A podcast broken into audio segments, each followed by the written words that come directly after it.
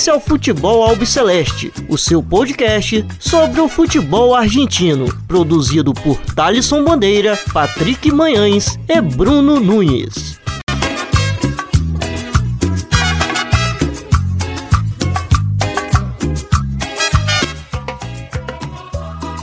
Salve, salve a todos vocês. Está começando agora mais um episódio do Futebol Albiceleste. Meu nome é Thales Bandeira e estou sempre na companhia do Bruno Nunes e do Patrick Manhãs. É, nesse episódio aí de feriado de Semana Santa, é, falaremos bastante nesse primeiro bloco sobre a vaga conquistada do El Taladro é, para a Sul-Americana de 2022. É, venceu é, nessa semana aí o Vélez Sácio, naquele jogo ainda que faltava da Copa Diego Armando Maradona. Falaremos também sobre os jogos da rodada da Copa da Liga Profissional e também da próxima rodada que acontece neste final de semana. Bom, meu caro Bruno Nunes, como que você anda, muchacho? Tudo bem? Fala, Thalisson. É, abraço aí para você, abraço pro Patrick Manhães, essa companhia aí semanal virtual. E bora falar aí do, do Taladro, né? Colom também aí líder, aniversários. Então, tá bem recheada aí a semana e um abraço também para amigo ouvinte, né? Para amiga ouvinte que, que nos acompanha aí toda semana, Thalisson. É isso mesmo. É, meu caro Patrick Manhãs, como andas? Saludo ouvintes, saludo Thalisson, Nunes, prazer estar aqui mais uma vez. Tô bem, mano, seguindo em casa, a princípio em casa, principalmente. É, e é isso, né? Como o Nunes falou, né? é, Copa Profissional, é, mais uma rodada se passando, Colón líder, Banfield conseguindo uma vaga que eu contesto muito, pela vaga da Sul-Americana de 2022, numa temporada de 2021 começando agora. E é isso, vamos que vamos. É, meu caro Bruno Nunes, antes de começar, quero saber de você se você segue a tradição da Semana Santa, se come ou não carne vermelha na sexta-feira. Não, não sigo. Ah, não segue? Basicamente não sigo, não. Ah, você é contra. Tá errado, então. não. Tá errado, não. não, não sou contra, só não sigo mesmo. o cara já quer me chamar de pagão aqui no, no programa. Cara! Cê, já cê, pediram pra entregar já, cê, mano. Você é. segue, segue a mesma linha então, Patrick? Ah, mano, assim, nada contra com quem segue, né, mano? Mas se tá na oportunidade de comer, só vamos. É, cada um, cada um, né? É, é exatamente. Bom, é, é, o, o Banff, que venceu aí na última quarta-feira, o Vélez Sácio, pelo placar de 3 a 2 e conquistou a vaga para a Sul-Americana de 2022, é, com dois gols aí do Luciano Pons, que tem sido a sensação é, dessa equipe do Javier Sanguinetti. É, já havia feito dois gols no Clássico do Sul é, duas rodadas atrás e agora volta a fazer dois gols novamente. novamente é, e quero saber de vocês sobre essa classificação aí do Taladro, é, voltando a disputar uma competição internacional no ano de 2022. É, o Taladro manteve Bom lembrar que é um jogo da Copa Diego Maradona ainda, né? Da, da última temporada, então esse calendário maluco a gente já até tinha esquecido, né? Que tinha essa definição. E o Taladro, até pelo que ele apresentou naquela competição, ele em tese era o favorito. Né? Foi o finalista. O Vélez veio daquela zona é, que não tinha muita, muito glamour, né? Que era a zona de complementação. E só que o Vélez jogou melhor, vamos dizer assim. Ele dominou mais, ele teve mais a posse de bola, ele se apropriou do, do protagonismo dessa partida. Só que o Banfield, com o pouco que teve, foi muito mais efetivo e também ele se aproveitou das, das falhas aí do, do clube de Liniers, que tinha aí, sei lá, o, o, o De Los Santos, né, que tava meio nervoso. E, e acho que fez muita diferença. O, próprio, o Arboleda, né, o goleiro do, do Banfield, trabalhou bem. realmente o Vélez acho que fez o Banfield ficar mais preocupado, só que o Banfield foi mais efetivo, é, já que em nenhum momento ele chegou a dominar o jogo, né? O Vélez sempre teve a, a posse da bola e só que é isso. Banfield tem um time muito acertado e que se adapta às ocasiões. É, o time do, do Maurício Pellegrino, imagino, o Sanguinetti já tinha pensado que ia ser um time mais de toque de bola, ia querer o protagonismo. Então ele deixou o Vélez ser o protagonista e com isso conseguiu é, é, a vitória e a classificação. E, e, acho que é isso que encanta no, no jogo do Sanguinetti, porque são times que se adaptam aos rivais. Né? Ele não vai ser aquele cara ofensivaço sempre ou retranqueiro. Ele vai estudar cada adversário e agir conforme a dificuldade, conforme a, a, a ponto forte do, e ponto fraco do seu respectivo adversário. É, né? Essa adaptação, ela foi basicamente o, o a palavra-chave, né? Para o jogo do, do Sanguinete desse Banfield, principalmente pelo, pelo fator de ser um jogo único, né? Ainda mais o Vélez do Pellegrino que corre bastante riscos jogando desde trás. Eu só quero destacar que o, o Pellegrino, logo no início, ele tenta jogar com, com três zagueiros, com o Matias dos Santos é, Luiz Santos é, jogando como um terceiro zagueiro e o Luca Orediano fazendo uma espécie de ala pelo lado, pelo lado direito. E logo quando essa estratégia acaba não dando muito certo, logo nos primeiros 20 minutos, em que o Banfield consegue é, explorar boa parte desse, desses espaços, apesar de, de ser muito difícil, o jogo já estava 2 a 0 com 20 minutos de jogo. E com do, dos dois gols, os dois foram gerados por falhas. Uma pelo recuo do Delois Santos e uma por, por, muito por questão de comunicação. Foi uma falha mais coletiva. Mas o Luciano Pons também não tem nada a ver com isso. Colocou na rede duas vezes. É, mas o Banfield ele também não demorou muito para se encontrar. Acho que muito também pelo desgaste do Banfield, principalmente sem bola, que corria muito apesar de não parecer, porque o, o Vélez, de uma maneira até, não vou dizer brilhante, mas muito bem nessa, nessa proposta, de atrair sempre a marcação do, do Vélez para. Não, Vélez conseguir atrair a marcação do Banfield para ambos os lados. E aí você atrai adversário para a esquerda, vira o jogo na direita, e assim sucessivamente. E assim foi possível criar o, o, o primeiro gol. Primeiro de uma transição muito rápida e depois do, do gol do, do Lucas Jansson. É, aí logo mais tarde, logo no segundo tempo, o, o Pellegrini ele trabalha a equipe para ser ainda mais ofensiva. E assim o Lucas Orediano ter muito mais oportunidades e espaços para explorar esse corredor que estava gigante pelo lado direito, apesar de ser um, um, canto em que do lado esquerdo do Banfield tinha o, o Coelho, o Galopo e o Quinteiro. É, a equipe do, do Vélez acabou também se desgastando muito e logo numa jogada de bola parada o, o Banfield acabou alterando o placar de novo, deixando 3 a 2 e o jogo acabou ali, né? Podemos dizer aos 70 minutos, 73, 75 ali.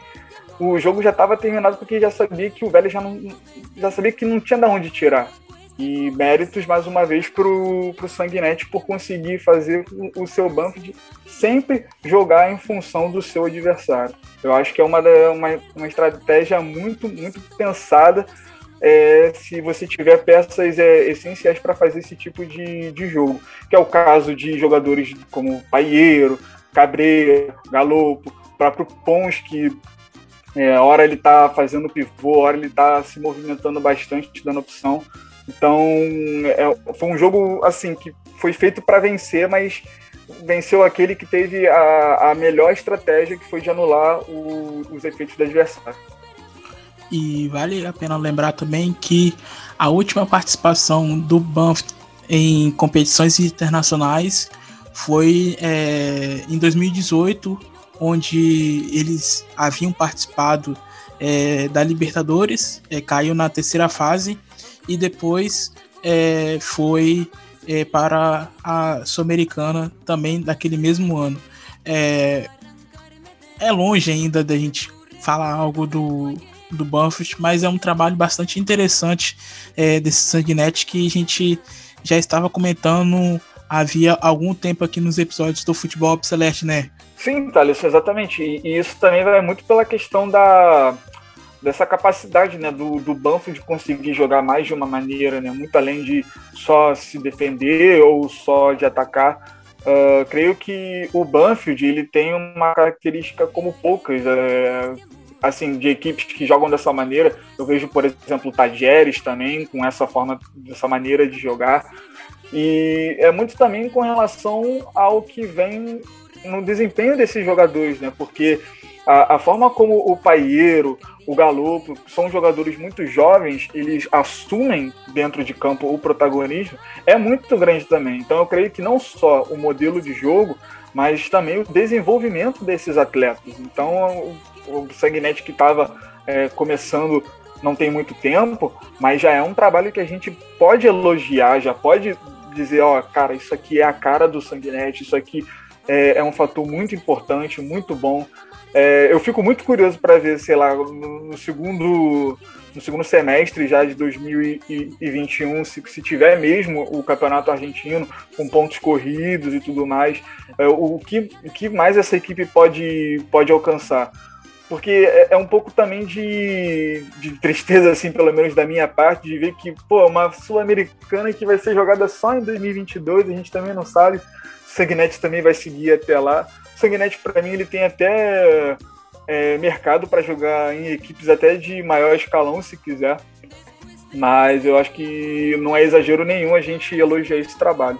E também vale destacar, como havia dito no começo da minha fala, do Luciano Pons, né? Que é um jogador que parece que tá fazendo todos os gols que ele não havia feito antes no seu começo do taladro, né? Não, é, exatamente, né? E ele vem suprindo o espaço que o, que o Fontana deixou, né? Indo pro River Plate, que era um jogador é, muito jovem, sim, mas com bastante potencial e que em alguns jogos estava resolvendo esse problema, né? De ser uma referência, tanto não só de receber a bola, de fazer a parede, mas como também ser uma pessoa que abre a, a defesa adversária. Então, é, não, não só do. É, é, é, porque a engrenagem do, do Banfield ela é, ela é muito coletiva, ela é muito conectada a, a todos os setores. Então, é, o sucesso do Pões ele acaba dando automaticamente o sucesso também para o Galopo, para o Paieiro, que também tem gerado é, esses espaços para o Pons poder é, aproveitar essas oportunidades. Então, creio que seja um mérito acho que de todo mundo ali. E, claro, também do Pons, que não, não desperdiça. E vale destacar também um belo gol do Lucas Orejano, que é um jogador aí da canteira dele Liniers que vem jogado há algum tempo, um jogo bastante interessante e provavelmente não deve ficar por muito tempo é, por lá, né, Bruno? É, ele realmente ele fez um belo gol e me lem é, lembrando que acho que a última imagem que eu tive dele assim foi outro golaço que ele fez ali na Sul-Americana nas quartas ou semis contra a Universidade Católica, que ele acabou mudando o jogo, né, quando ele entrou. Então, um cara, um garoto aí com muito, muita personalidade. E, bom, tem que ver se o Vélez vai conseguir aí tê-lo aí por muitos anos. Eu acho difícil também. Vamos ver se ele ou ele vai para um, um, os grandes, vamos dizer assim, da Argentina, ou até uma passagem direta para uma liga mais monetariamente superior, vamos falar assim. E o último jogador, podemos dizer assim, revelação do, do, do Vélez, que se destacou, foi o Matias, Matias, Matias Vargas, né? Que, que saiu para o espanhol da Espanha. Que jogou muito bem e é, logo é, um clube europeu se interessou pelo futebol dele. Aí ah, tem outros, né, Thalisson? Tem o que ele teve até um problema recentemente, mas acho que desses jovens aí, o Thiago Almada era o, talvez a que todos vissem, né? todos quisessem seus times. O meio-campo é, Thiago Almada. O, o próprio Thiago Almada ele já foi notícia de diversos assim, jornais é, lá fora, né? Eu, eu, lembro de um de, de uma possível negociação, mas eu, do, logo depois ele caiu muito de produção.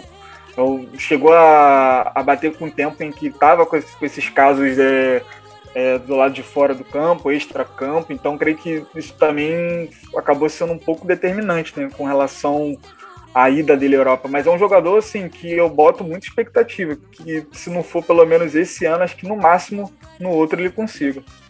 E queria saber de vocês, é, entre o Lucas Orejano e o, tio, e o Thiago Almada, é, qual dos dois tem mais possibilidade de ir logo assim para a Europa? De receber uma proposta e ir direto? Thiago Almada. Eu acho que o Thiago Almada por já tá pronto, podemos dizer assim. Né? Ele, você consegue é, pela idade também, Thiago né? Almada a possibilidade é, também, mas eu, eu digo na, na questão de pronta, porque você já vê nele uma maturidade para já ingressar direto para a Europa. É claro que no caso do Orediano, se vier um clube assim, pela de, de pequena ou média expressão da Europa, é, vai estar tá fazendo uma aposta ainda mais arriscada. Eu acho que no caso do Orediano, ele pode, ele pode ficar um pouco mais no Vélez ou se destacar em clubes de maiores expressão da própria Argentina, para depois usar esse salto da, da, da Europa. Acho que pelo fato do Thiago Amada já já tá na, no profissional um pouco mais tempo, acho que já já dá a ele esse holofote de jogador pronto. Pela idade não, perdão. É, o Luca Orejano tem 21 anos e, e o Thiago Almada tem 19. Acabei confundindo aqui na, é, nas idades. E além desses dois e é jogadores... É doido, e, e, é doido isso, né? Porque ele, tão novo assim, ele já demonstra uma maturidade muito grande. É muito grande mesmo.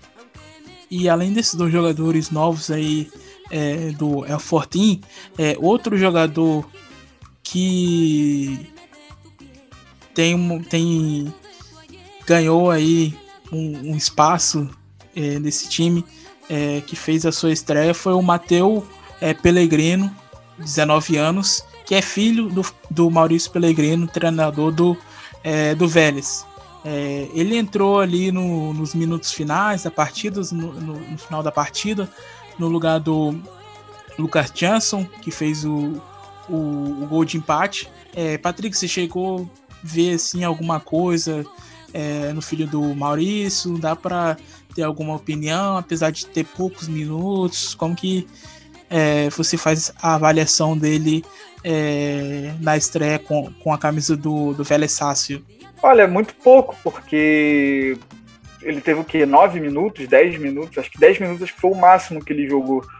De um jogador ainda que é, é muito novo e que não dá para saber tanta coisa assim. Então acho que conforme o tempo em que o acho que pelo fato do Pellegrino ter usado ele numa questão de necessidade, precisando é, empatar ou até virar o jogo, creio que ele é, já demonstra ser uma pessoa já de confiança. Então, a, a partir das próximas partidas dessa Copa Profissional ou de outras competições em que o Vélez vai disputar, é, ele possa ser mais acionado para a gente ter uma, uma definição, né? Primeiro de que de por onde exatamente ele joga, né? Por, ou, quais são as principais características dele.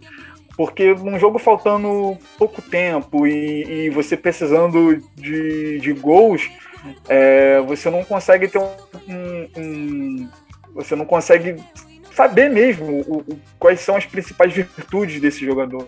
Então, creio que é, é, é necessário de uma, de uma pequena espera. Bom, então é isso. É, o Banfield está classificado aí para a Sul-Americana de 2022. É, acho que acredito que só o Banfield que está já classificado. Você sabe de alguma outra equipe que já está classificada, Bruno? Ou ainda não? Vou ter que verificar aqui, mas provavelmente. Cara, eu acho que não. Eu acho que não. Eu acho que provavelmente deve. Eu acho provavelmente deve ter outras aí, mas. Cara, é doido isso, porque, tipo, por que não botar, sei lá, o, o Vélez na, 2021. Ah, bota mais um jogo, sei lá, pré-sul-americana de 2021, sei lá. Tipo, botar na 22 é, é, é, um, é uma loucura. E, assim, eles comemoraram tudo mais, mais, tem que comemorar mesmo. Mas eu fico pensando, sei lá, se o, se o Banfield conseguir uma vaga para Libertadores de 2021, de 2022, quer dizer, é, jogando por alguma competição esse ano, tipo, valeu de nada essa classificação, então. Então é, é muito estranho como é o regulamento do, do, futebol argentino que ainda não se compara ao campeonato carioca. Ah, eu acho que eu acho que é válido comemorar depois de alguns anos fora é, de uma competição internacional e. Não, sim, sim, claro. E, e só passando aqui, é, os clubes argentinos que estão classificados é, para a Sul-Americana de 2021 desse ano são o News Old Boys, o Tadieres, o Lanús, o Zaro Central, o Arsenal de Sarandi e o Independiente. Então, o sorteio vai acontecer na semana que vem. Então, são é, essas seis equipes argentinas que já estão classificadas. É... Bom, agora, é, nesse segundo bloco, vamos estar falando sobre é, os jogos que aconteceram é, pela sétima rodada da Copa da Liga Profissional Argentina. estarei passando aqui os resultados e depois é, os nossos compas é, estarão comentando. Bom, na sexta-feira tivemos o Lanús vencendo por 4 a 2 é, o Patronato, União de Santa Fé e Sarmento de Runi empataram sem gols.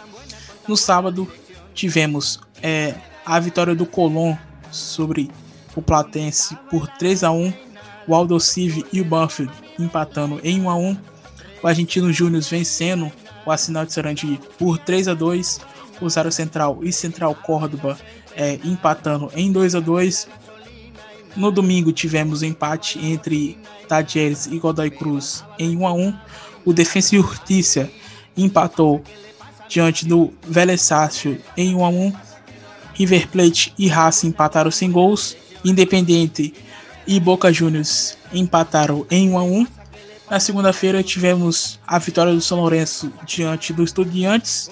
O Atlético Tucumã empatou em 2 a 2 contra o News Old Boys e o Huracan e o Esgrima de La Plata empataram em 1 a 1.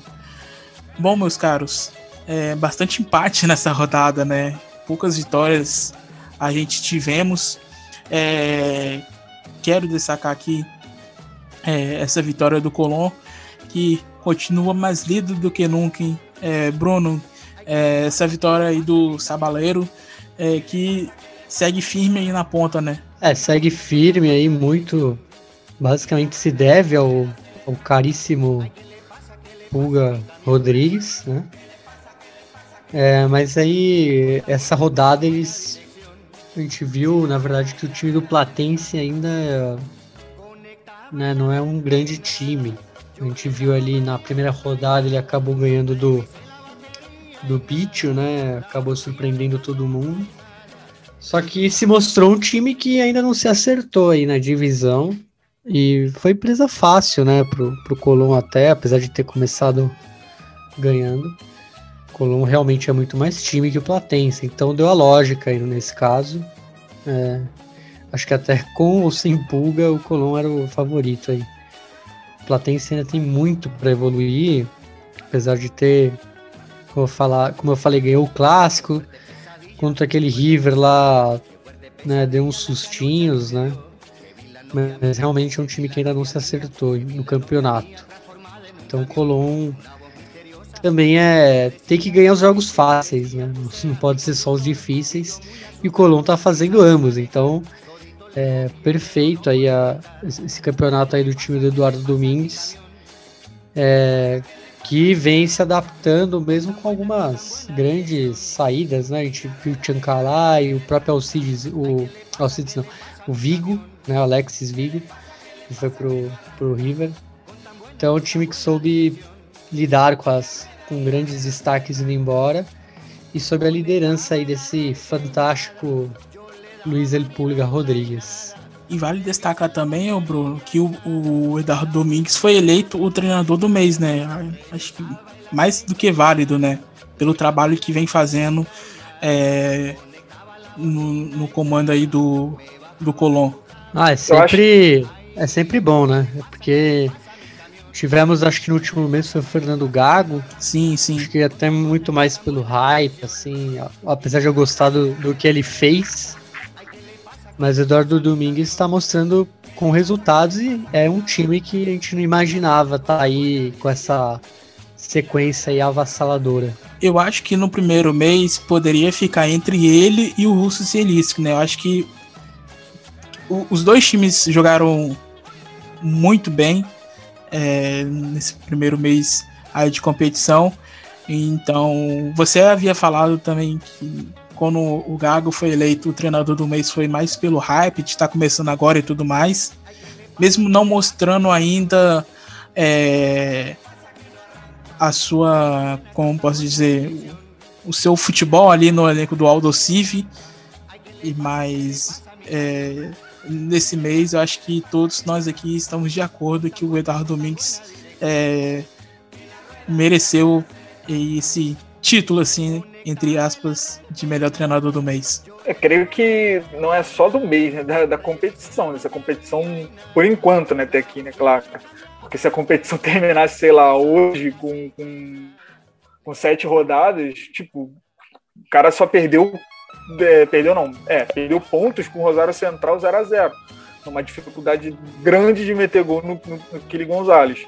Então, o, o, trabalho em si não só é bom com questão de desempenho de algumas peças, como também do resultado. E se pegarmos da tabela, a tabela não, a, a, a pontuação mesmo no total, porque um Colón é, seis vitórias e um empate, ou seja, sete jogos, com 19 pontos, sendo que um, um dos clubes que está no grupo é o, é o River com 11 pontos é, com fora da zona de classificação. E não é só o, o Colón, é claro que o Colón é o maior destaque dessa competição, mas se pegarmos é, todo esse toda essa tabela assim do, do, dos clubes, vem o Colón, Central Córdoba e o Banfield em terceiro lugar, três equipes que Claro que das três você coloca um favoritismo no Banfield de maior destaque, mas pegarmos essas três, assim, você não grande destaque, assim, sendo principais acima do, do River Plate ou até mesmo do próprio Racing, apesar do Racing estar tá agora com o Pise. É, no caso do Estudiantes do, do Zenlisk, é, eu acho que é normal essa queda de, de produtividade por ser um elenco é, é, escasso mesmo, limitado. E por não conseguir ainda, é, por exemplo, vencer no, no sentido de imposição mesmo, de porque com relação ao São foi uma equipe extremamente vendida. Bom, é, outra partida que a gente vai estar tá falando aqui é sobre o empate entre Aldo Civi e Banfield é, em 1 a 1 é, Acho que o destaque dessa partida aí foi é, mais que o golaço do, do Galopo, né? Acho que todos estão aqui de acordo pelo golaço que ele fez. É... Foi uma chilena ou não, Bruno? Ah, dá pra, dá pra botar aí na conta, né? Como uma bicicleta. Acho que no, no meu no meu modo de ver, acho que pode ser considerado assim. E bom, e pelo lado do, do Aldo Civi, quem marcou o gol foi o Federico Andrada, que é um dos jogadores aí, é, destaque desse time do, do Fernando Gago. É, Patrick, como que você tem visto esse time do, do, do Gago até o momento na competição? É, tem algumas partidas interessantes, mas ainda não está ali brigando pelas primeiras posições. É, você acha que é, para esse início de trabalho do Gago é, continua ali no meio de tabela ou vai ainda brigar é, por alguma coisa é, nas próximas rodadas aí da Copa? Eu acho muito com relação ao Galgo no Galgo no Aldo Civi, vai muito em, em, questão de tempo mesmo, tipo de dar um pelo menos um uma temporada inteira para ele ajustar o time. Aí muita gente vai pensar, nossa, tipo, uma temporada inteira. Pois é, porque você olha para esse time do Aldo Civi, você não consegue, pelo menos antes do Gago assumir, você não consegue enxergar esse time executando um, um plano, uma, uma estratégia de jogo como que o Gago pensa de futebol. Apesar da gente não ter muita noção ainda do 100% do que o Gago pensa, porque até ontem ele estava jogando bola, ele estava é, exercendo atividade como futebolista. Então, até aqui, pelo, tem me mostrado, pelo menos no plano das ideias, tem me, tem, tem me agradado, porque é o tipo de jogo que eu gosto de ver, um time que tenta propor, um time que tenta é, demonstrar, mesmo que seja um time inferior no papel, tente mostrar um pouco de protagonismo com relação ao seu adversário, de se impor. É, a partida que me deixou, assim, que mostrou muito isso foi o jogo contra o Racing, é, em que o, o, Racing no papel tinha um time muito melhor, mas o Pizzi, sabendo que o, que o Gago não ia abrir da, das convicções dele, montou um time muito mais encorpado no meio de campo para tentar anular é, é, esse time. É, mas aquilo, né? O Aldo Silva ele acaba sendo. É, eu já falei isso em outros programas e vale sempre repetir. É, o medo do, do Gago de virar é, refém do próprio sucesso. Então, já tem, eu já vejo gente botando no, no Twitter assim, ah, o Aldo Silva empatou, perdeu, ah, mas o Gago já não é de nada, tipo, o cara não, não tem nem 30 jogos como técnico.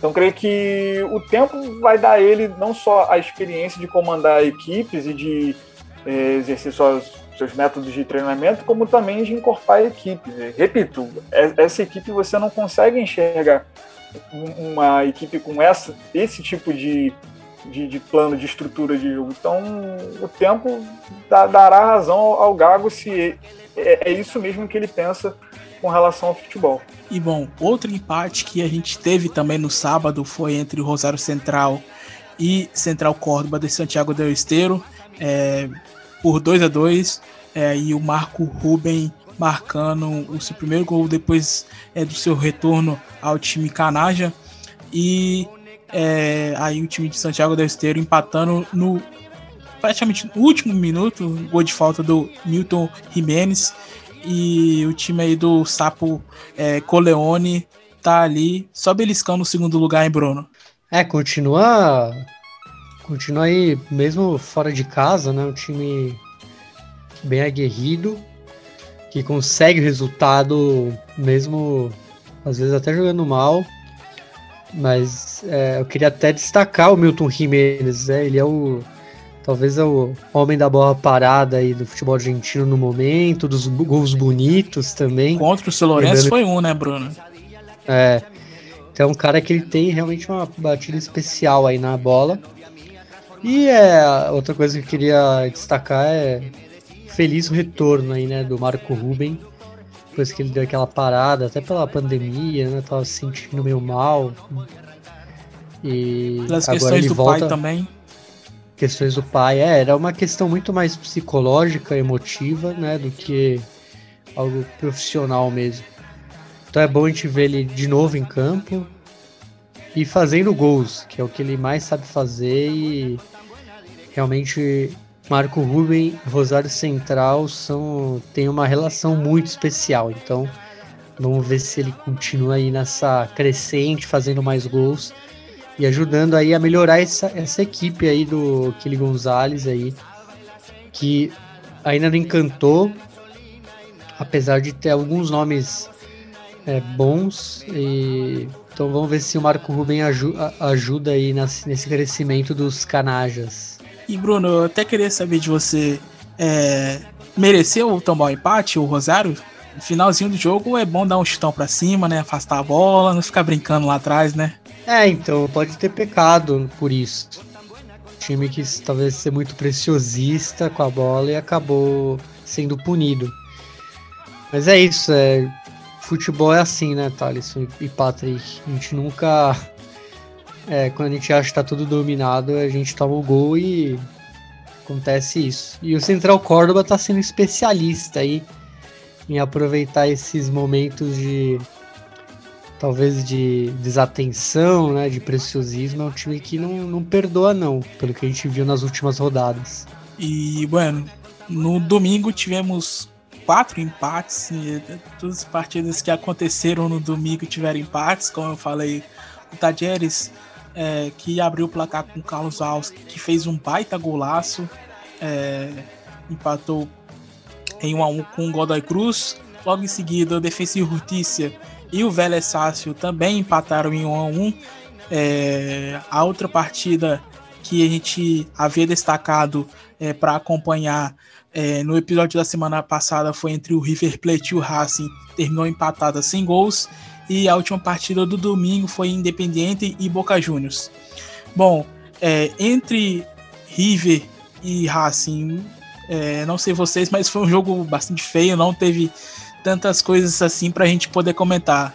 É, Patrick e Bruno, vocês estão de acordo? Olha, o Pizzi achou bonito demais, porque uma coisa que eu tinha comentado, na verdade o Célio comentou comigo no Twitter, é como o jogo do, do da, da, goleada da, da final da, daquela Copa lá entre River e, e, e o Racing é, foi determinante para o Pizzi montar um, um, um, time tão defensivo como esse, porque se você chegasse para o Pizzi no final do, desse jogo e, e, e perguntasse para ele o que, que, ele achou do jogo, ele ia achar maravilha, porque a forma como o Racing conseguiu anular, assim, ele anulou a forma do, do River de, de conseguir entrar no, no, gol do Gabriel Arias, mas também pouco atacou, sabe? O Gabriel, o Gabriel não, o Enzo Copete, ele acabou virando um, um torcedor, porque muitas das vezes ele estava se sentindo isolado, apesar do Pizzi ter colocado o Piatti nessa, né, nessa, nesse time, na segunda linha ali com quatro é, para tentar dar um, um, suporte, pouquíssimas vezes também que o, que o Racing jog, é, jogou. E aquilo, né? Assim, se uma das equipes não joga e também não deixa o outro o, o adversário jogar, o jogo acaba sendo o que a gente viu, sabe? A tentativa muito grande, assim, achei até excessiva do River Plate tentar muitas bolas é, nas costas da, do, do Cigali, do Novijo, do, do próprio Mena também pela, pela direita é, lembrando muito o jogo do contra o Godoy Cruz, da goleada, em que o River ele fez quatro, cinco gols extremamente iguais, é, daquele passe que, que, quebra a marcação toda e o atacante ele tá só ele ou um companheiro do lado. Então eu achei muito, muito assim, precoce do, do, do, do, River Plate com 20, 30 minutos de jogo, vendo que o Racing tá, tava encurralado, tentando é, sempre esses lançamentos. E aí o jogo foi isso que a gente viu, né? O Marcelo Gadiardo tentando e o Pizzi feliz da vida. É, não, o Patrick falou basicamente o que foi o jogo, né? A, final da Supercopa acabou dando a toada aí pro que foi esse time do Pizzi. Foi um time extremamente retrancado. Ele basicamente estacionou o ônibus dentro do gol, como eles falam. E até pelas declarações. É, então, e até pelas declarações no pós-jogo, né, o Gabriel Arias falou que foi um o time se posicionou perfeitamente, ou seja, o que eles quiseram, eles fizeram. Então, eles queriam, pelo deu a entender que eles queriam empate mesmo, né? Não, não, realmente é acho que o Pizzi ele tá ele sai muito acho que da, da filosofia que o Racing veio, veio nos últimos anos, desde o Diego Coca é, e passando por Kudê, passando pelo BKSS, KTS. Então, sei lá, é estranho ver o Racing assim. É bem estranho a gente ver o Racing de uma maneira tão retranqueira, né? Ô, Bruno, e... é... não, desculpa te interromper, mas é estranho mesmo, porque quando o Pisa ele é contratado, ele é contratado dando aquele, aquele entendimento de que ele vai ser uma espécie de continuidade ao que o BKSS não conseguiu no Racing. É, mas é, eu acho... Pelo, pelo, menos eu entendi assim. É, mas eu acho estranho porque a gente, eu, lembrando dos últimos trabalhos dele, acho que é, pelo menos eu lembro dele de seleção, né? É, quando o Sampaoli saiu do Chile entrou ele, o time, né, mudou totalmente de cara, assim. Passou de ser um time ofensivista para jogar aquele famoso feijão com arroz. E, então, é, eu acho que realmente pra, é, ele acabou sendo. Ele é um impacto, assim, talvez na filosofia que o Racing vinha tendo. Se contrataram ele para isso, é, eu acho que eles erraram, porque eu não vejo ele como um cara desses. Né? Eu acho que tem na Argentina tem muitos outros exemplos de técnicos que, que o Racing poderia ter pegado para se, seguir esse legado aí, desde o Diego Coca. E vamos ver, porque é um time que a gente vê com pouca criatividade. É, tem agora. Acho, tá, passa muito também pela lesão grave do Marcelo Dias. Ele acabava sendo esse motorzinho de ligação entre, entre a, a volância e o meio-campo ofensivo barra ataque. Tá até numa. É, as notícias são que o Racing quer que ele continue, né? É, sendo que ele talvez planeje já indo para uma aposentadoria voltar para Laú, né, ou para outro time lá no Chile. Vamos ver como isso se desenvolve aí nas próximas semanas. E além de ser uma referência também, né, o Bruno, junto com que é junto com o Lisandro Lopes que, que foi embora, além do Gabi Arias, do Eugênio Mena, do Cigali, entre os jogadores experientes desse plantel é, da Academia, né? É, daquele time que a gente lembra como campeão, né? Do, do Kudê.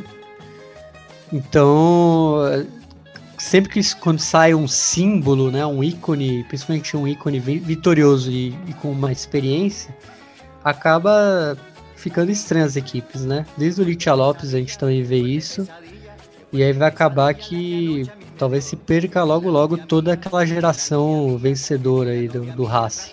E, bueno, é, Patrick, é, falando sobre a questão do Nico, Nico de la Cruz, é, depois da partida, que ele deu uma entrevista ali para o jornalista, é, ele até falou que o Racing veio de uma forma diferente do que havia jogado é, pela Supercopa Argentina. Ele, eu não me recordo é, exatamente como foi a frase completa que ele disse, mas é, basicamente ele disse que o time veio muito fechado, né? É, eu, eu, eu, acho que pelo que o, pelo que o Pizzi viu o que aconteceu é, era o mínimo de se esperar que o Racing é, iria para o Monumental é, visando jogar de uma forma que não sofresse como sofreu é, pela, Copa, pela Supercopa Argentina, né? Não, sim, mas a, a forma como foi é que espanta, assim, sabe? Que nem o, torcedor, o próprio torcedor do Racing estava esperando uma postura tão pequena como essa. E o Dela Cruz tem muita razão? Sabe? Assim, acho que todo mundo percebeu isso, porque foi gritante. E seria até um pecado não elogiar o próprio Dela Cruz, porque se a equipe do River Plate não estava conseguindo é, infiltrar ou até mesmo aproveitar os espaços que o Racing acabou deixando, ou antes, ou até depois da expulsão do Juan Cáceres, tem que falar do Dela Cruz, porque o que o Dela Cruz joga é impressionante. E não é de hoje. E eu tenho, assim, pelo menos no meu, meu entendimento com relação ao que eu vejo do River Plate, é que cada vez mais ele assuma o posto de ser o que o Nacho Fernandes foi um, um, dia, o ponto de referência com relação a, primeiro, desequilíbrio e depois com relação a gerar oportunidades de gols para ele mesmo e para os seus companheiros. Porque ele gerou para ele, gerou para Julian Álvares, para o Borré, para o próprio Matias Soares. O Enzo Pérez também ele fez um pouco isso também, porque o, o Racing estava tão atrás que o Enzo Pérez estava tipo no círculo central, assim, jogando, ditando o ritmo dali. E é coisa que geralmente ele faz entre o Maidana e, e o Paulo Dias.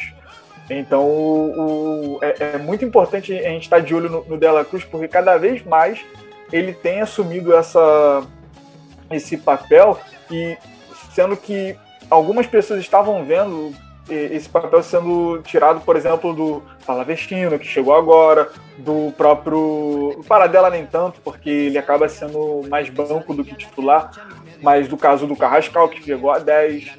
Então, creio que o, o Dela Cruz, cada vez mais, ele precisa ser visto como o ponto de início de como o River Plate vai jogar. Bom, é, a outra partida do, de domingo que fechou o, as partidas de domingo foi entre o empate do Independiente e Boca Juniors. Eu acho que essa foi uma partida já mais um pouco interessante de, de assistir é, principalmente nos minutos finais da partida, né, com, com aquele pênalti perdido pelo Sebastião Vidia. É, quero, quero, quero saber de vocês, é, primeiro do Bruno e logo em seguida passar é, para o Patrick, o que, que eles acharam é, desse empate aí é, entre a equipe é, Rojo de Avejaneda e a equipe chinesa. É, semana bastante, é, podemos dizer assim, bastante coisa para se comentar no mundo Boca, né, na imprensa argentina. É, foi o, o Mário Pergolini que pediu a sua saída é, como é, primeiro vice-presidente é, do Boca Juniors. Aí o Campuzano que bateu o carro é, quando estava indo para o treinamento, para, indo, indo, para o treinamento nessa semana. A saída do Antiopiábila, é, Lucas Torreira dando mil declarações que quer jogar no Boca Juniors. É, outro burburinho também é, do Cavani que poderia chegar. Então, é, a imprensa argentina essa semana tem assunto para falar no mês inteiro, né, Bruno? É, se, se quando já tem coisas pequenas eles só falam do Boca, imagina agora que tem coisa para falar. É, o Lucas Torreira foi, acho que, o grande, grande surpresa, né? Até pelo status, né, a idade dele também. Ele já querer voltar pro continente para jogar pelo Boca. Acho que pegou muita gente de surpresa. Então vamos ver, né, como vai, vai essa essa novela, essa nova novela agora. Mas sobre o jogo, um jogo entre o Falcione e o Miguel Anque Russo nunca vai me chamar atenção, assim, eu nunca vou. Obrigado, para. É, Obrigado. Eu não vou. Eu o, não vou. O Thaleson, eu... o, o Thales fez a chamada do jogo, tipo assim, achou interessante. Eu já tava tipo, cara. Olha. Não, é que pro, acho que pros dois foi interessante, porque a gente poderia ter esperado algo meio River Plate Racing até.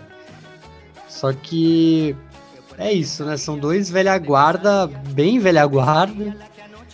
E realmente teve sua, seu entretenimento. Acho que o, um dos destaques para mim foi o Carlos Zambrano, que talvez ele tenha vamos dizer, melhorado sua condição é, frente à torcida, né? Depois de algumas exibições aí que ele tava meio afobado e tal, ele cometeu alguns pênaltis bobos, né, recentemente. Então acho que ele acabou sendo um dos pontos é, resgatáveis aí desse duelo. Mas realmente eu não esperava, eu não esperava uma vitória de alguém. Então acabou que para mim acho que não saiu muito do plano dos dois aí, né? Apesar que eles entraram para vencer, mas quem acompanha futebol argentino faz muito tempo sabe como é o planteamento tanto do Falcione quanto do Miguel Angel Russo. Então, é, ficou, acho que, do, de um tamanho bem esperado aí para qualquer tipo de telespectador aí de jogos de ambas essas escolas aí que são muito parecidas para mim do curioso é que, com relação ao que eu estava imaginando que seria a partida, eu estava pensando que não seria um jogo bom muito por, com relação só ao Boca do que do, ser Independiente e Boca. Com, com relação ao Falcione e ao, ao, Russo, porque se pegarmos um pouco do, do, histórico do que vem jogando o Independiente, claro que não tem sido aquela elegância toda e tudo mais, mas tem jogado intervalos de, de partidas assim bem, consideravelmente bem. O Boca não, o Boca só tem caído de produção e tem dependido cada vez mais da, das suas melhores peças. O Tevez, o Vija, que acaba sendo figura do pênalti perdido, mas muitas das transições que o, o Russo fez, é, que a equipe do Russo fez foi muito em questão dele, do Tevez, um pouco do Medina também, o jovem Medina que vem ganhando espaço.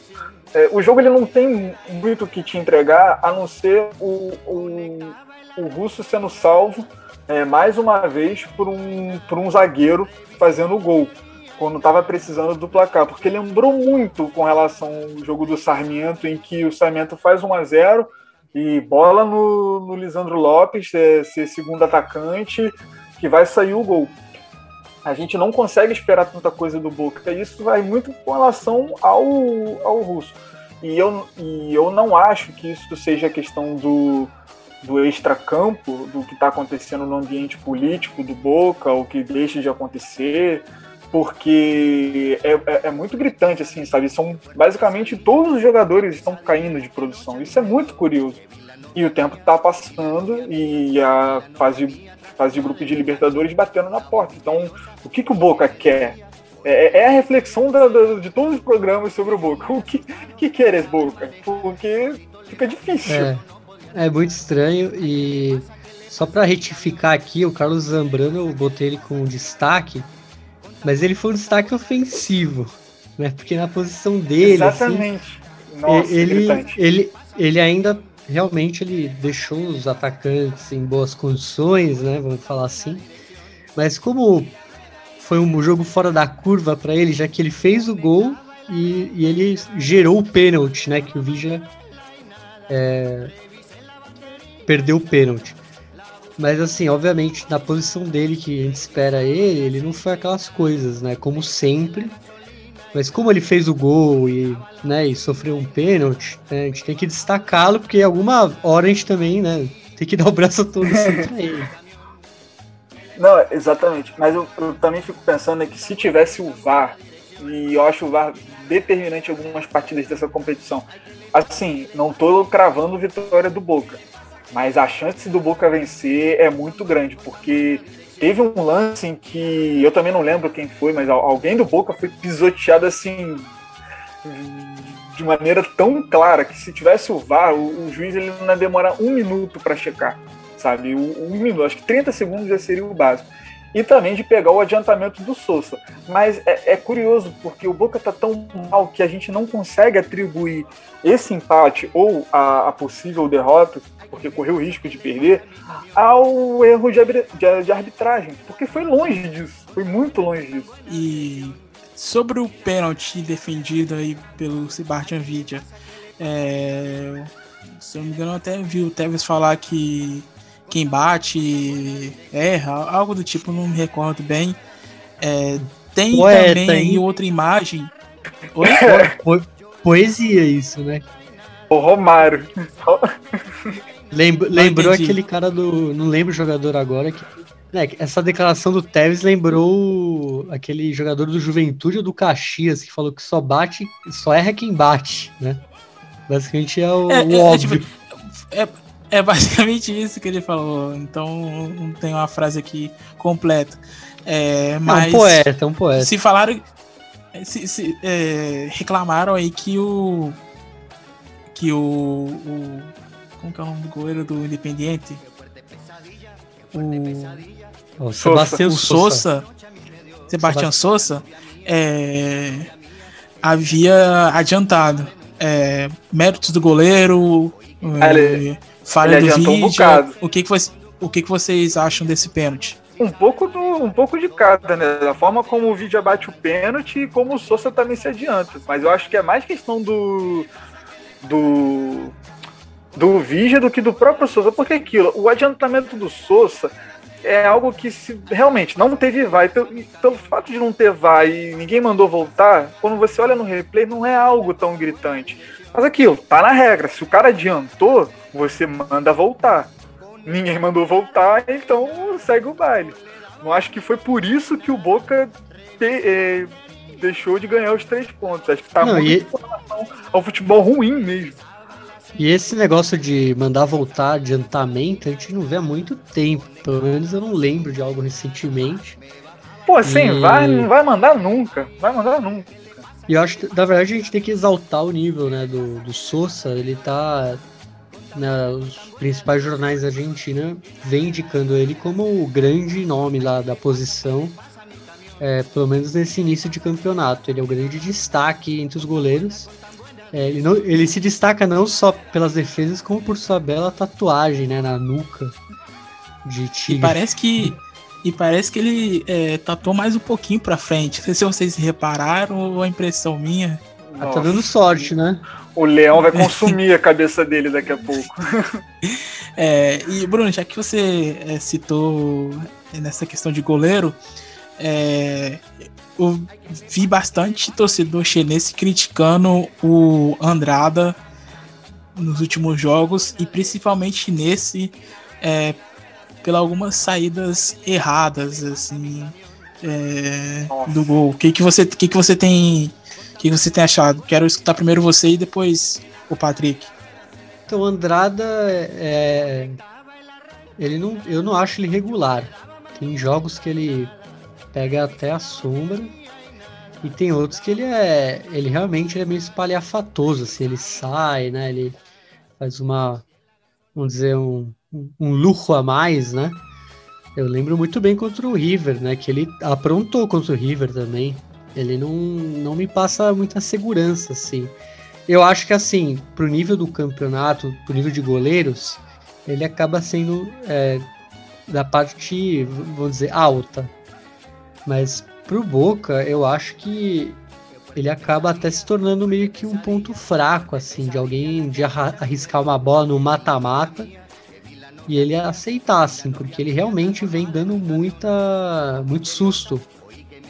Eu não sou muito fã, pelo menos nesse atual momento, eu não sou muito fã do Esteban Andrada, apesar de ter acompanhado ele no início de carreira e, e ter achado que ele ia ser um goleiraço, assim. Claro que ele ainda é jovem, né? Também tem isso. Ele ainda tem que é, muito amadurecer, mas é, porque ele apresentava até na, é, nas, na base e tal, é, acaba de boca é outra história, né? Acaba sendo uma pressão muito grande pro goleiro. E se a gente lembrar os goleiros clássicos do Boca, a pressão é ainda maior, né? Lembrar de um Oscar Córdoba, de um Pata Bondanzieri. É, aí fica realmente. É, bom, aí, aí já, chega a ser covardia. Aí, né? covardia aí facilita. Já. É. Vocês são muito covardes, cara. É, Vocês estão vocês estão lembrando os jornalistas da, da roda da, da SPN Argentina, tipo, falando quatro minutos de boca, tacando pau no boca. Ah, não, mas aí fala do Milhori e do, sei lá, do Caranta, aí você quer. Mas tá de brincadeira. Então, a, a, a questão pesado, do? Andrada, a, a, questão do Andrada, eh, você começa a perceber, principalmente nas jogadas de escanteio do adversário, da forma como o Andrada sai do gol. Mas aquela do Rive, eu não sei se eu, eu, eu tô falando a mesma do que o Nunes está falou, mas a, a, desse último super clássico, que, em que ele sai caçando a bola e erra completamente, se não me engano, o Dela Cruz quase faz um gol de cobertura e o Lisandro Lopes tira em cima da linha. Cara, aquilo mesmo. ali. Cara, aquilo foi gritante, foi gritante.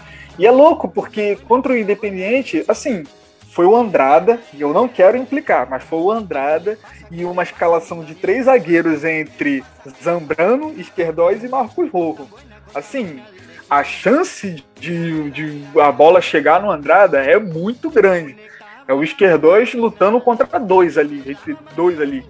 Então fica um pouco difícil. Então, é, quando você olha para a escalação e um pouco também com relação a, ao que o Independente vinha fazendo, você pensa, pô, o Independente vai ter uma, uma pequena vantagem sobre isso. Mas, assim, são, são erros.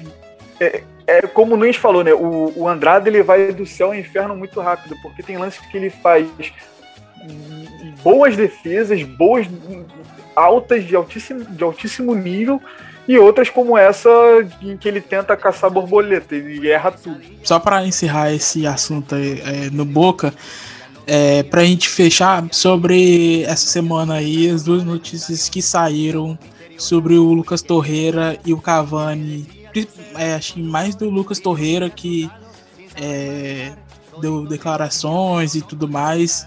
E é um desejo dele imenso de vestir a camisa chinesa.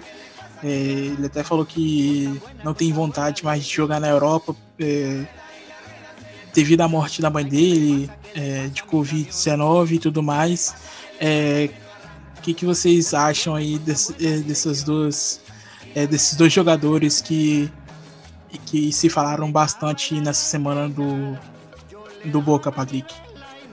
Então, com relação a, a, ao que aos boatos com relação aos jogadores, acho que pelo menos das três que eu vi, essas duas são as que mais me agradam. A, porque o, o Torreira ele é um jogador jovem e com muito tempo de Europa. Eu vejo o, o Lucas Torreira desde o início assim da época quando ele estava na Itália, depois ele veio para o Arsenal, um jogador de, um, de pulmões assim podemos dizer, infinito, porque ele vai de área em área, é muito bom, apesar de ser baixinho, muito bom é, com relação à, marcação.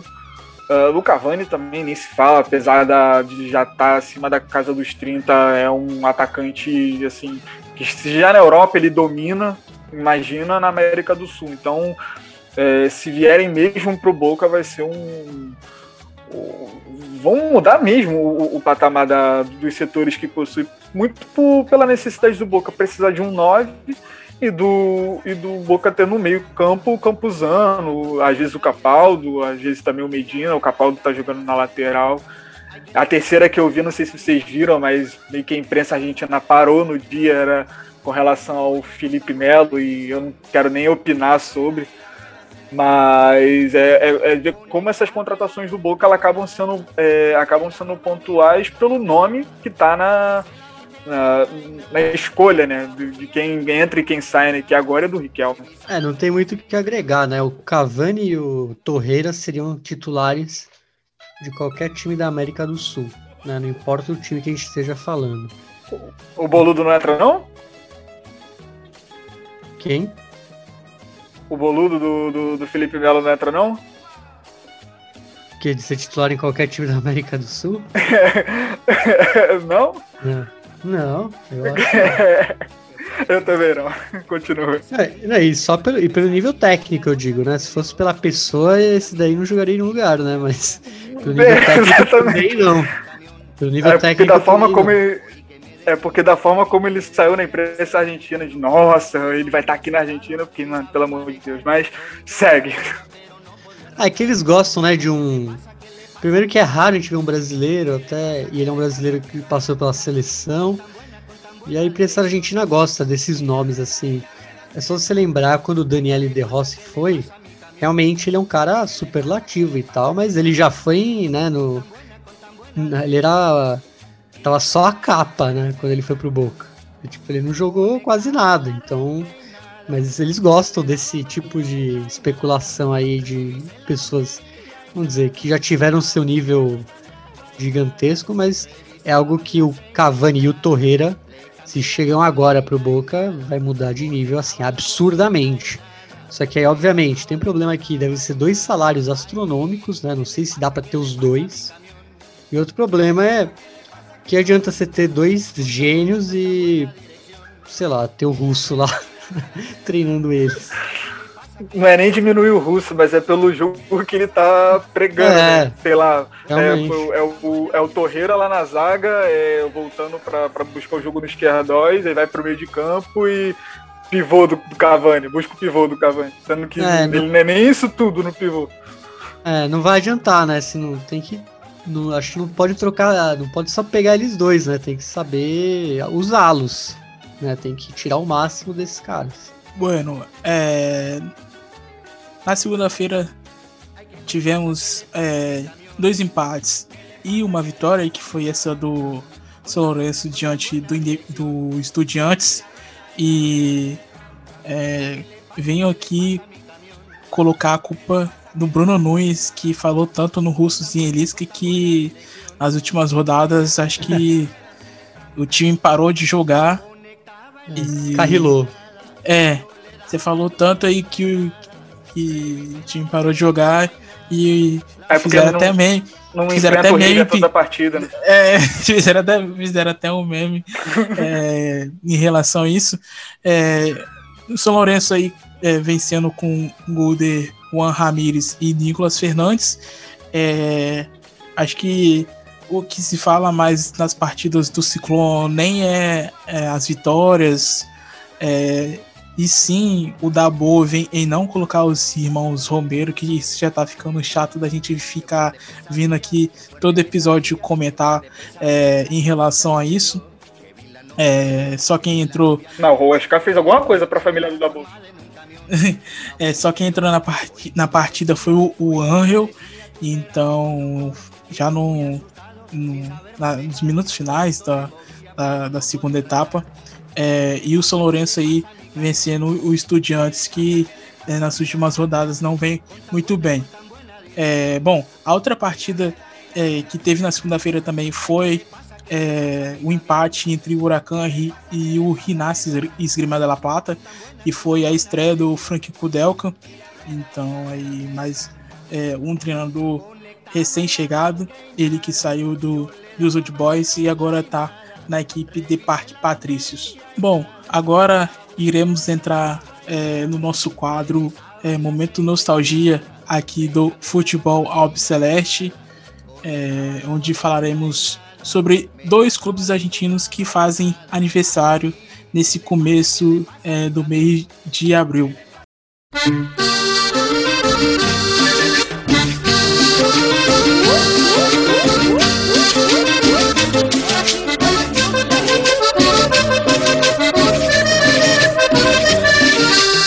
Me parece, va.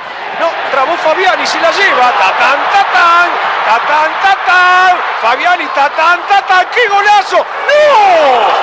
¡No, Fabiani! No se puede ¡Era el creer. gol de la fecha, Gamboa! No se puede creer.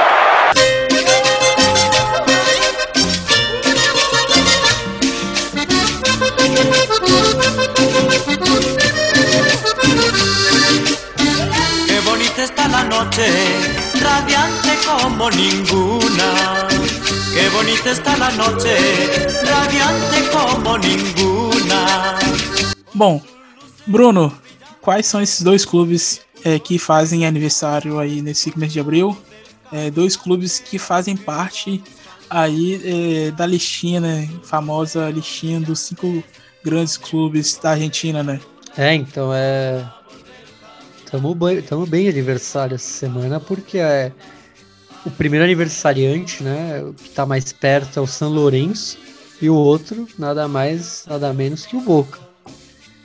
Então, abril foi um mês atribulado aí para os fundadores de clubes aí, de grandes clubes argentinos. E a gente vai falar deles agora, né, Thales? E bom, a diferença é, de idade entre os dois clubes é bem pouca.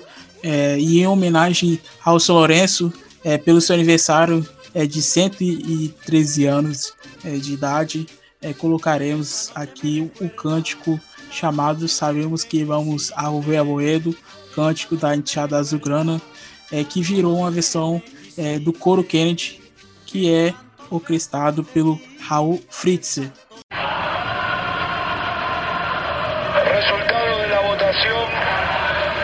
Con 49 votos positivos, ninguno negativo y ninguna abstención. Queda aprobada la ley en general. San Lorenzo San, San Lorenzo San, San Lorenzo San, San Lorenzo San. Pasaron 100 años que antes de sentimiento quisieron privatizarte, pero yo no te vendo. Siguen diciendo levantamos el descenso, hicimos la cancha nueva. Yo quiero a la banda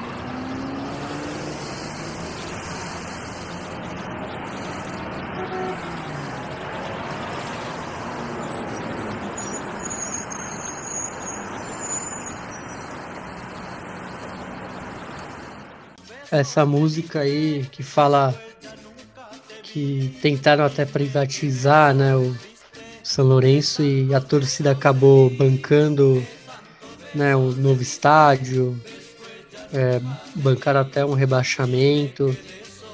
Então mostra a relação do, da torcida com até com esse, essas coisas novas, assim, modernas que aconteceram com o São Lourenço desde que sai né, de Boedo vai para o Barro Flores.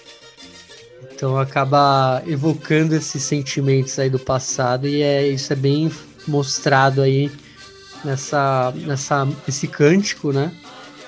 Que, que é o grande sonho, né, dos torcedores azulgranas, é finalmente voltar no pro bairro de Boedo. E, bueno, Bruno, é, outro clube como que a gente já havia falado que faz aniversário também é o Boca Juniors, que completa no próximo sábado 116 anos. É, fundado em 1909 por seis vizinhos adolescentes, filhos de italianos. É, e Bruno, você sabe o porquê é, do Boca Juniors ter essas cores? Olha, eu sabia, viu? Mas eu, eu prefiro que você conte aí pra galera. É, então, de acordo com alguns historiadores, é, as cores oficiais do clube chinês foram escolhidas em um jogo de azar entre os fundadores, em que as cores da bandeira do primeiro barco que viram chegar ao porto de La Boca, é, é, consequentemente, as cores foram atribuídas a um navio da bandeira sueca, meu caro Bruno Nunes. Eles, de, eles deram sorte, né? Pelo menos era azul e amarelo. Né? Imagina se fosse uma bandeira mais multicolorida e tal, acho que ia ter mudado um pouco a história do Boca. E, e em homenagem ao Boca, é, a, a gente vai, no finalzinho do episódio, colocar aqui a, a música de encerramento é, do Andrés Ciro Martinez, que é, um ex-vocalista é, do Los Piorros e torcedor do Boca Juniors, é, que já tocou na despedida do Palermo e, e tudo mais. Então, a nossa homenagem para o Boca Juniors vai ser a, a música é, da banda onde ele foi é, vocalista é, durante alguns anos, que Bruno conhece bastante, né? É, o Ciro hoje em dia ele tem uma, um projeto aí solo, é o Ciro e los Persas. E essa música em, em, questão, a música que a gente vai botar hoje, ela é uma homenagem ao, ao boxeador, né, o Muhammad Ali. Por isso que chama Como Ali, né? Fala mais ou menos sobre o boxeador. Então, é, é bem legal, assim. Eu tinha um bomba pet do argentino, do Win Eleven de Play 2, que, que tinha ela como tema principal. Bueno, é, passar aqui é, para os jogos da oitava rodada da Copa da Liga Profissional Argentina. É, Sexta-feira, dia 2 de abril, 5 horas da tarde, teremos Patronato e Aldo Civi. É, 7 horas da noite, teremos São Lourenço e Rosário Central. É, 9 e 15 da noite, teremos Central Córdoba de Santiago del Esteiro e Platense. No sábado, 3 de abril, é, 2 horas da tarde, teremos Tajeres Independente, é, duas partidas 4 e 15, Rinácia e Lanús, Sarmiento de Runi e Atlético Tucumã. 6 e meia da tarde teremos Boca Juniors e Defensa Justiça. E 9 horas da noite, Arsenal de Sarandi e River Plate. É, no domingo, 4 de abril, é, 2 horas da tarde, teremos News Old Boys e Huracan. 4 e 15, Colón e Argentino Júnior. 6 e meia, Vélez Sácio e o União. E 9 horas da noite, o Racing recebe o Godoy Cruz. Na segunda-feira, 5 de abril, é, a única partida é, do dia é entre Banfield e Estudiantes, é, 9 e 15 da noite. Bom, meus caros, é, quero saber de vocês quais partidas vocês destacam é, para essa oitava rodada da Copa da Liga Profissional. Bom, acho que de cara eu Opa, foi mal, Bruno. Falei. É que o meu vai ser bem rapidinho, acho que vai ser a, a última partida da rodada entre o Banfield e o Estudiantes. Vamos ver se o Banfield aproveita o bom momento que vive depois dessa classificação à Copa Sul-Americana de 2022. Bom, as partidas que me chamam mais atenção é Boca e Defensa e Justiça o Arsenal de Sarandi, apesar de não estar isso tudo, acaba sendo uma atração por enfrentar o, o River Plate, que também está devendo né, nesse grupo. E eu também vou com o Nunes na, na rodada de segunda-feira, né? Que é Banfield de Estudiante, né? Ver se o Zenlisca consegue aprontar alguma coisa com Sanguinete é, apesar de não estar isso tudo, o Banfield acaba vindo, não sei se de uma ressaca da, da classificação da Sul-Americana 2022, mas acho que tudo deve voltar ao normal até lá. É, bom, eu achava que vocês iriam comentar um jogo, destacar uma partida que, na minha opinião, é interessante é, entre Tajeres, Independente e fiquei surpreso que nenhum de vocês dois destacaram essa partida de sábado, duas horas da tarde. Pois é, né? talvez seja o efeito Falcione, talvez, não sabemos.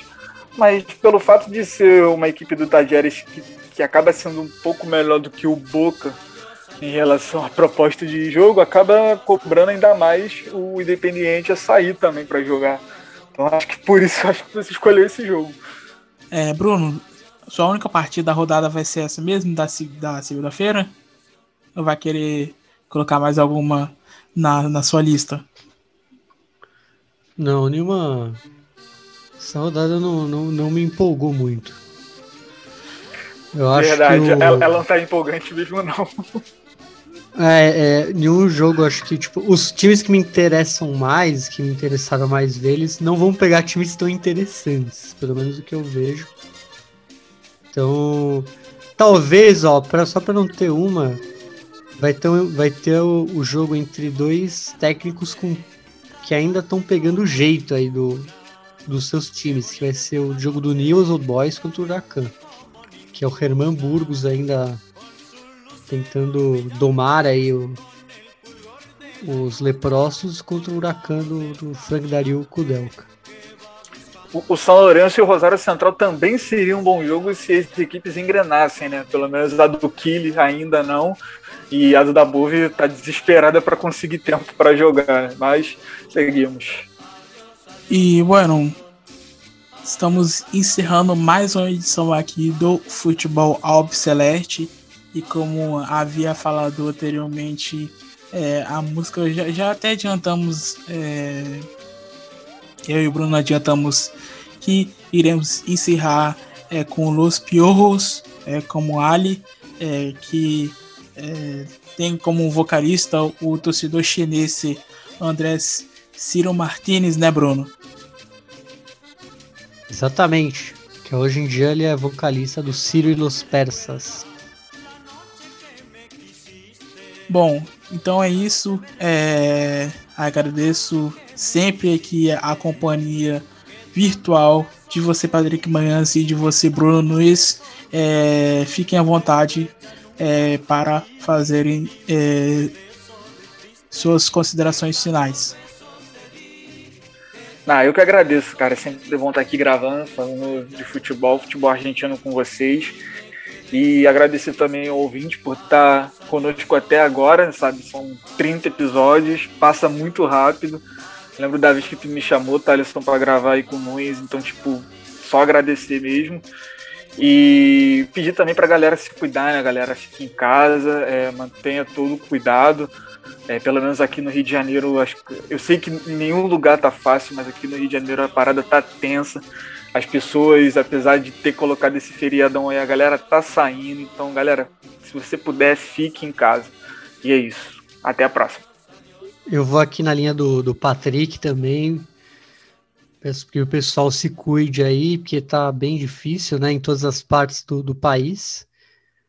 Mas vamos torcer, né? Vamos também fazer acontecer que, que isso logo passe. Espero que até o final do mês a gente o pior tenha passado, né? Espero. E desejo aí um abraço, um mas feliz feriado para quem para quem pratica aí o, a sexta-feira, né, o domingo de Páscoa. E um abraço aí virtual para você, Thaleson, para o Patrick para todos os ouvintes do Futebol Celeste. É isso, agradeço a todos os nossos ouvintes é, do Futebol Alpe Celeste que têm escutado os nossos episódios e compartilhado, dado o feedback e tudo mais. É, até a próxima e fiquem com Los Piorros como Ali.